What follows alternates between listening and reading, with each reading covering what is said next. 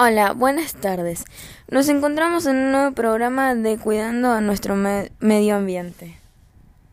En el día de hoy vamos a hablar de las tres R fundamentales para llevar a cabo este proceso.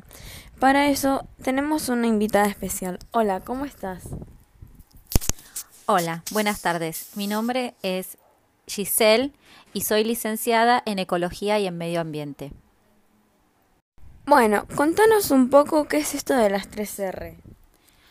Bueno, mira, las 3R son eh, herramientas que nos dan para poder reutilizar, reciclar y reusar materiales que pueden ser eh, procesados y evitar contaminación ambiental es fundamental dentro de nuestra ecología y para nuestro cuidado del medio ambiente que sepamos qué cosas podemos reciclar, qué cosas podemos reutilizar y qué cosas podemos reusar para así colaborar en todo esto que denominamos contaminación ambiental. Te hago una consulta. Yo, por ejemplo, que no entiendo nada del tema, ¿puedo llevar a cabo estas tres R's que acabas de mencionar? Sí, por supuesto. Esto uno no tiene que ser licenciado en ecología para poder colaborar con el medio ambiente. Desde el hogar podemos llevar a cabo el proceso de las tres R. Reciclar, reutilizar y reusar. Podemos separar material orgánico de material eh, inorgánico. Podemos material, eh, separar papeles, eh, latas, elementos que contaminan, por ejemplo las pilas sabemos que contaminan demasiado, el aceite también.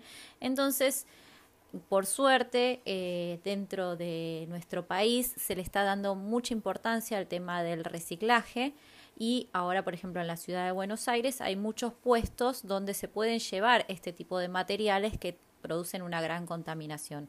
Sabemos que las bolsas también, por eso se han hecho eh, leyes que prohíben el uso de bolsas. Eh, ahora en los supermercados ya no te dan más bolsas. Eh, uno tiene que ir con su changuito o su propia bolsa de supermercado a hacer las compras. Entonces nosotros desde nuestro hogar podemos colaborar muchísimo, ya sea separando los materiales eh, reutilizables de los que no.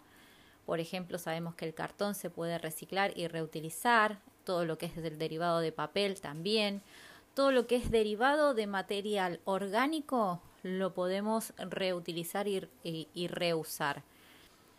Muchas familias se han dedicado a reducir la basura que se consume en su hogar, haciendo compost, por ejemplo. Esa es otra de las actividades que también favorecen a el, medio ambiente y favorecen a, no, a que no haya tanta contaminación ambiental. Bueno, qué interesante esto que me estás diciendo del compost. ¿Qué te parece si en nuestro próximo encuentro abordamos este tema? Dale, perfecto. Eh, sí, es un tema muy interesante que podemos eh, trabajar en los hogares con nuestros niños desde muy pequeños y eh, esto también favorece a que ellos desde muy pequeños puedan colaborar en el cuidado del medio ambiente.